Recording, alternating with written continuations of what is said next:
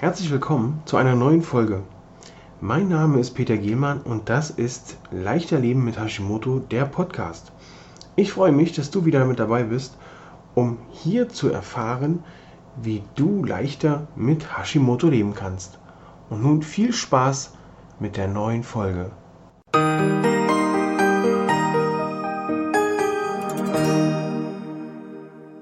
31 Fakten über Gluten, die du vielleicht noch nicht wusstest, die dir dein Arzt vielleicht auch noch nicht verraten hat, die dir vielleicht gar nicht so, selbst wenn du es wusstest, vielleicht gar nicht so bewusst waren, dass dich das in irgendeiner Art und Weise noch beeinträchtigen kann. Wir haben ja in einer der vorhergehenden Folgen schon mal besprochen, was Gluten überhaupt ist. Hier ein Protein. Ne? Es gibt ja den einen oder anderen Hashimoto-Guide, der, der Gluten als Kohlenhydratprotein bezeichnet. Also da Vorsicht, liebe Leute. Gluten ist und bleibt ein Protein. So, nun gehen wir mal rein in die Fakten. Bevor wir das machen, kurz noch. Ich bin der Peter, Peter Gielmann, bin Coach und Mentor für Hashimoto-Patienten, begleite sie in ein leichteres Leben, weil Leben Leben heißt.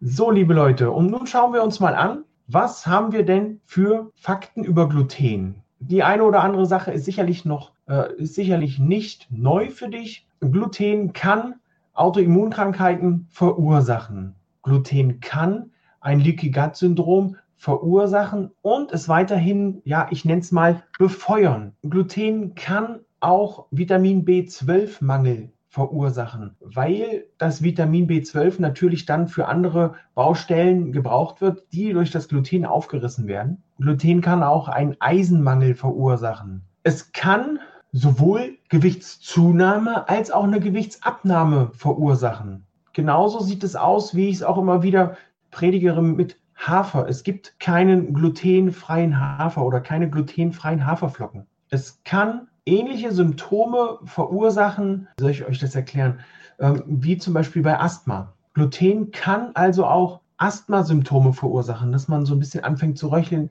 Atemnot bekommt. Das sind ja noch die leichtesten Symptome. Wenn du viel Vitamin C nimmst oder überhaupt Vitamin C nimmst, kannst du dafür sorgen, dass die Entzündungen durch das Gluten ein kleines bisschen in Zaum gehalten werden. Es gibt Medikamente, die eine Glutensensitivität, also so, so eine Übersensibilität verursachen können, weil sie halt auch ganz kleine Bestandteile von Glux, äh, Gluxen, Gluten beinhalten. Gluten kann auch so ein kleines bisschen Gehirnnebel und so ein bisschen ähm, schwankenden Gang verursachen. Gluten ist auch ein Trigger für Migräne, für schlimme, dolle Kopfschmerzen. Bei einem Mann zum Beispiel kann Gluten auch Testosteronprobleme verursachen. Wir alle wissen es, beziehungsweise manchmal wollen wir es auch nicht wissen, aber Gluten ist ganz klar hier auch mit dafür verantwortlich, dass wir Probleme mit unserer Schilddrüse haben. Ähm, Gluten kann auch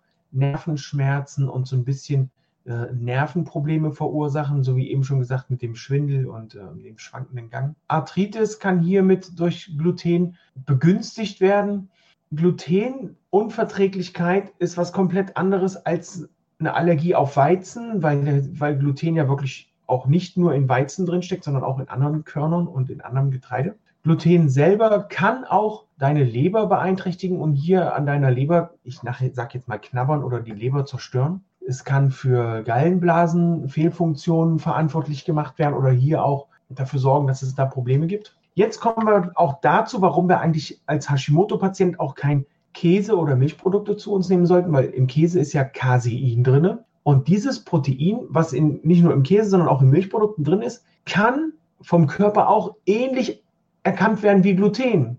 Somit haben wir also nicht nur eine Reaktion auf das Casein, sondern der Körper sagt auch, hey, da ist Gluten in mir drin, äh, Alarm, mag ich nicht. Das Problem beim Gluten ist nicht nur das Gluten selber, sondern das Gluten auch in unheimlich vielen Proteinen gefunden werden kann oder unheimlich viele Sorten von Proteinen ähm, gefunden werden kann im Weizen oder im Getreide selber, dass das unheimlich schwer ist, das auch rauszufinden. Also du kannst da eine Reaktion haben, obwohl du eigentlich der Meinung bist, no, so schlimm war es ja gar nicht, ich habe ja kein Gluten, aber dann war es wieder ein glutenähnlicher Stoff, der dich da umhaut. Das ist nämlich auch manchmal das Problem, dass das dann in anderen Proteinen in im Getreide gefunden wird, obwohl es eigentlich gar kein Gluten ist, aber es war ein glutenähnlicher Stoff. Was Positives, wenn du deinen Kids deinen Kindern von Anfang an, also vom Abstillen bis von mir aus heute oder auch morgen, kein Gluten zur Verfügung stellst, dass die sich also komplett glutenfrei ernähren, dann haben die wirklich eine sehr gute Reaktion darauf, auf diese glutenfreie Diät, weil erstmal vom Kopf her oder auf, auf diese glutenfreie Ernähr Ernährungsweise, bitte nicht Diät, beim ersten Mal kennen sie es nicht anders, vermissen also nicht den Geschmack von Pizza, der in uns noch drinsteckt oder den Geschmack von Nudeln oder von Hotdogs, weil wir uns das gerade so lecker vorstellen können. Sorry für die Trigger, die ich gerade setze. Somit ist es wirklich super für die Kinder. Wenn du dann mal umgestiegen bist auf eine glutenfreie Ernährung, dann haben circa, dann gehörst du zu oder kannst du zu circa 92 Prozent der Menschen gehören, die danach kaum noch Probleme haben, wenn sie sich so ernähren, die aber dennoch Probleme haben können, wenn Sie zum Beispiel in industriell hergestellten Essen so eine, so eine Kreuzreaktion feststellen können, obwohl da drin steht, das ist glutenfrei, gibt es da noch irgendwelche Probleme? Jetzt können wir uns erstmal festhalten. Ich sage ja immer, 20 bis 30 Tage braucht der Körper, um sich daran zu gewöhnen. Und jetzt kommt's. Wir brauchen drei Jahre, drei Jahre, damit sich der Körper komplett vom Gluten und von dem, was das Gluten im Körper angerichtet hat, erholen kann. Das heißt, wir brauchen drei Jahre. Fängst du also nach den 30 Tagen wieder mit Gluten an und das Gluten fängt wieder an, in deinem Körper zu arbeiten, fängst du wieder bei Null an. Das heißt, du brauchst wieder drei Jahre, damit dein Körper sich komplett erholen kann. Und auch wieder was, was viele zum Nachdenken gebracht hat, vor allen Dingen auch in der Leichter Leben mit Hashimoto Challenge. Glutenfrei heißt nicht automatisch, das Essen ist gesund. Denn da ist Maismehl drin, da ist Reismehl drin. Und das beides verursacht auch wieder Schäden, denn der Körper erkennt das Maismehl bzw. die Inhaltsstoffe des Maismehls als Gluten ähnlich an, also wird auch entsprechend reagiert und das kann auch entsprechend Schaden anrichten.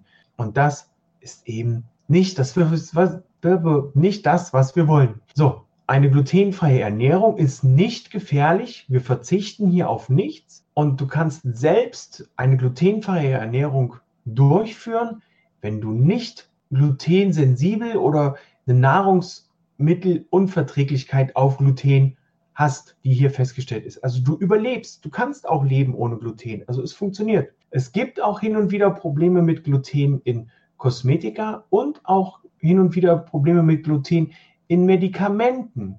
Ähm, hier kann es also sein, dass du entweder oder oder vielleicht auch und auf beides reagierst. Genauso hält sich es mit dem Reis, eben hat man ja schon das Maismehl. Reis ist auch kein guter Ersatz für äh, eine glutenfreie Ernährung, denn hier haben wir hin und wieder das Problem oder die Herausforderung, dass der Reis mit Schwermetallen belegt und kontaminiert ist.